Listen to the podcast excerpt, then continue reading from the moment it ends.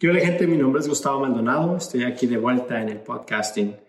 Uh, me he tomado una pausa porque he tenido la universidad por encima con muchísima tarea, el trabajo que gracias a Dios sobreabunda, hemos tenido la pandemia, hemos tenido un fuerte frío que jamás había vivido.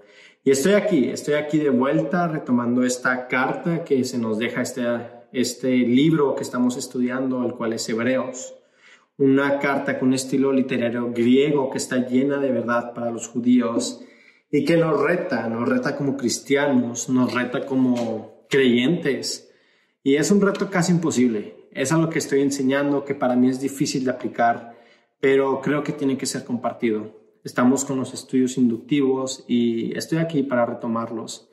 Empezaremos el día de hoy con el capítulo 2 de Hebreos, así que vamos a comenzar con oración.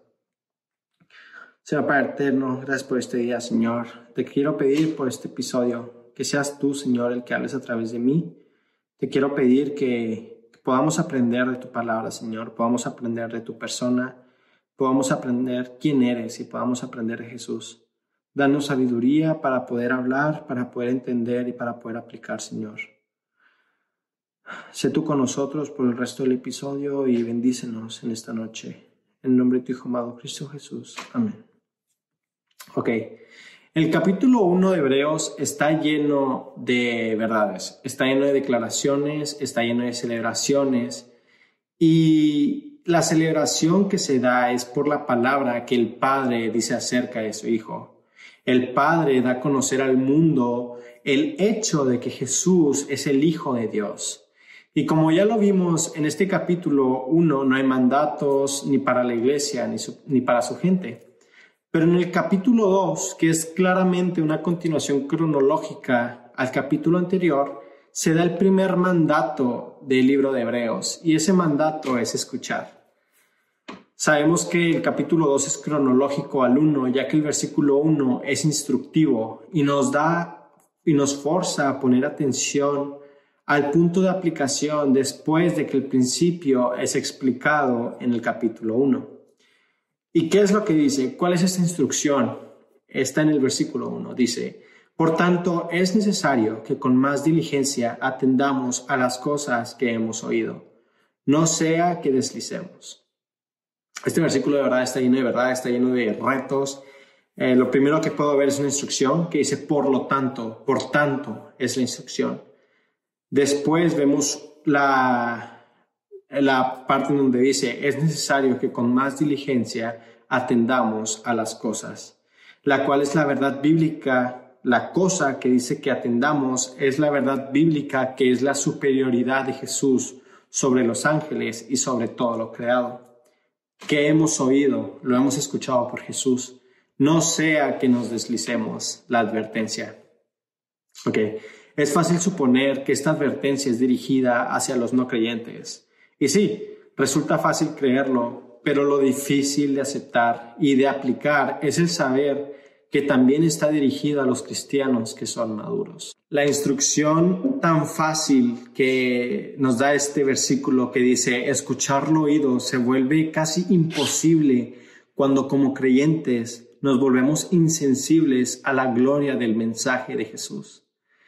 Creo que como creación es triste y peligroso el perder la admiración, el respeto, la sumisión por el trabajo del Creador. Y se menciona que hay que escuchar lo oído.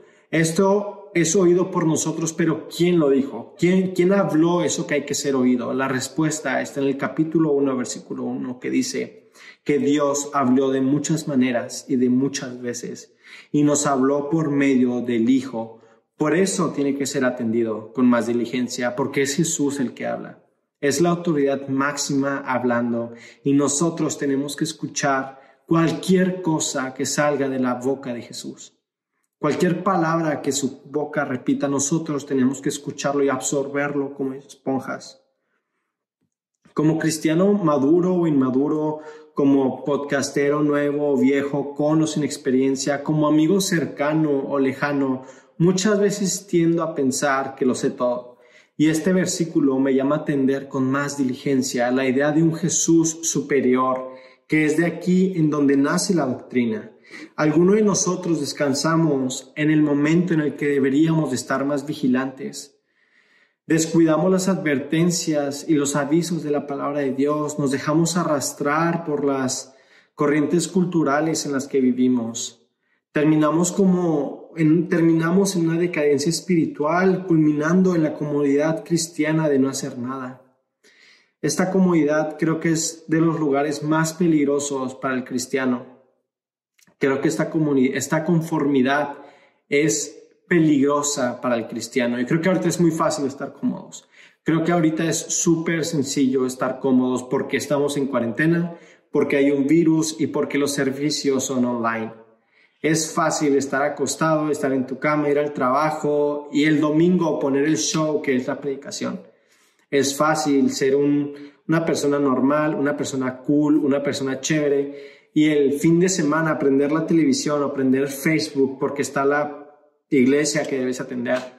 Creo que ahorita es el punto en donde todos se pueden, nos podemos, nos podemos perder en el momento en que creemos que ver un video de 40, 45 minutos nos hace partes del el movimiento que es compartir la palabra de Dios. ¿Qué es lo que quiere decir? Que como cristianos, el estar conformes, el no trabajar, el estar en nuestra zona de confort sin predicar el Evangelio, puede ser peligroso para nuestras almas. Creo que Satanás puede convencer, convencernos de que como cristianos está bien el dejar de trabajar, está bien el dejar de evangelizar, está bien el parar de hablar, el reservar cualquier conocimiento teológico, porque es ahí en donde la magnitud del Evangelio es reservado a una sola arma, que es la personal. Creo que cuando uno se, se reserva esa, esa grandiosa ah, magnitud del Evangelio para sí mismo es peligroso. Cuando eres el único en tu familia que dice, soy cristiano y mi familia no lo es y no necesito predicarles, no necesito hablarles, estoy bien así, con que yo sea cristiano, con eso basta, eso es peligroso, porque todos preferiríamos perder un peso a perder 10 pesos. Y, y si esa alma se reserva la esperanza de vida para sí misma, será un triunfo para Satanás, ya que el creyente no podrá extenderse sino limitarse a su propia vida. Satanás perderá un alma, que es la del creyente, y ganará nueve almas que el individuo, el creyente, no ganó. Satanás perderá un peso, pero ganará nueve pesos cuando nos callamos y nos reservamos el Evangelio. La incógnita viene cuando se le cuestiona a ese cristiano si de verdad creyó. Y si fue así, ¿por qué no compartió el mensaje?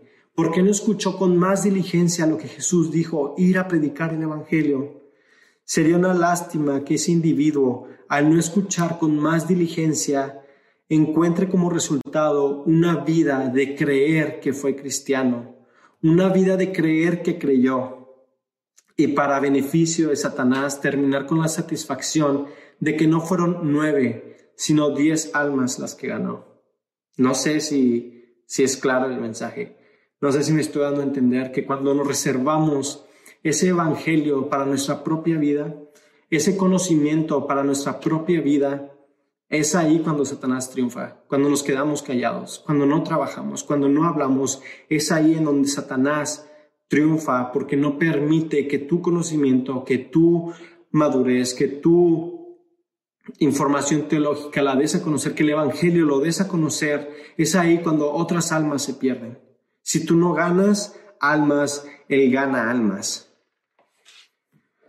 Al señalar con más diligencia, el escritor nos llama no solo escuchar, sino también a hacer lo que hemos escuchado, porque si no es así, se nos advierte que nos vamos a deslizar. Y para entender más fácil este concepto de deslizar, creo que tenemos que tener en mente la idea de lo que pasa automáticamente cuando un objeto no está anclado en algo sólido. El objeto tiende a deslizarse. Viendo esto a la luz del Evangelio, me doy cuenta de que si no estamos anclados a algo sólido, a esa roca, a ese Jesús, si no estamos anclados a esa superioridad de Jesús, por consecuencia, nos deslizaremos con mucha facilidad a las corrientes del mundo, que es la carne, y la carne es del diablo. Lo que quiero enfatizar en este punto es que como cristiano uno no puede simplemente deslizarse. Este no, no es un acto repentino. Uno no simplemente se desliza o cae espontáneamente. Tristemente, la mayoría de las recaídas de los cristianos vienen de deslizarse lenta y sutilmente, no de una caída repentina. Es peligroso no darnos cuenta cuando tropezamos y cuando volvemos a tropezar y cuando nos empieza a gustar el caernos, porque es ahí en donde nos deslizamos en picada y es muy difícil volver a levantarse. No es imposible porque la gracia de Dios y el Evangelio y la esperanza nos dice que podemos volver a levantarnos. Pero tristemente como cristianos nos vamos cayendo en la comodidad y vamos agarrando vuelo en la comodidad y vamos agarrando comodidad en la comodidad. Y es ahí en donde nos perdemos. Es ahí en donde caemos y en donde nos vamos hasta el fondo. Hay que saber que el ignorar es igual que el rechazar. Y el rechazar es despreciar.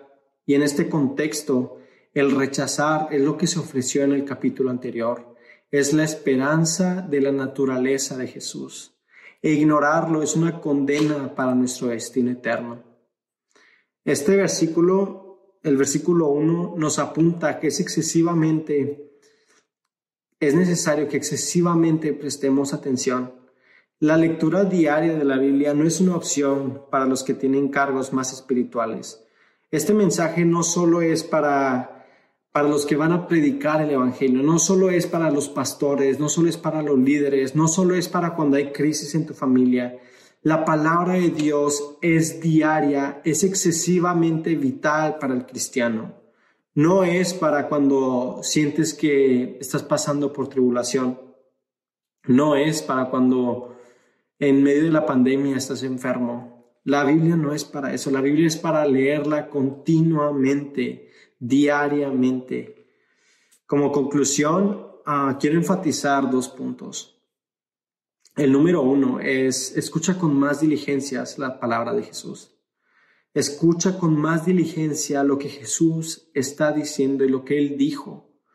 Los mandatos de Jesús tienen, tienen que ser escuchados, porque por medio de Jesús el Padre habló.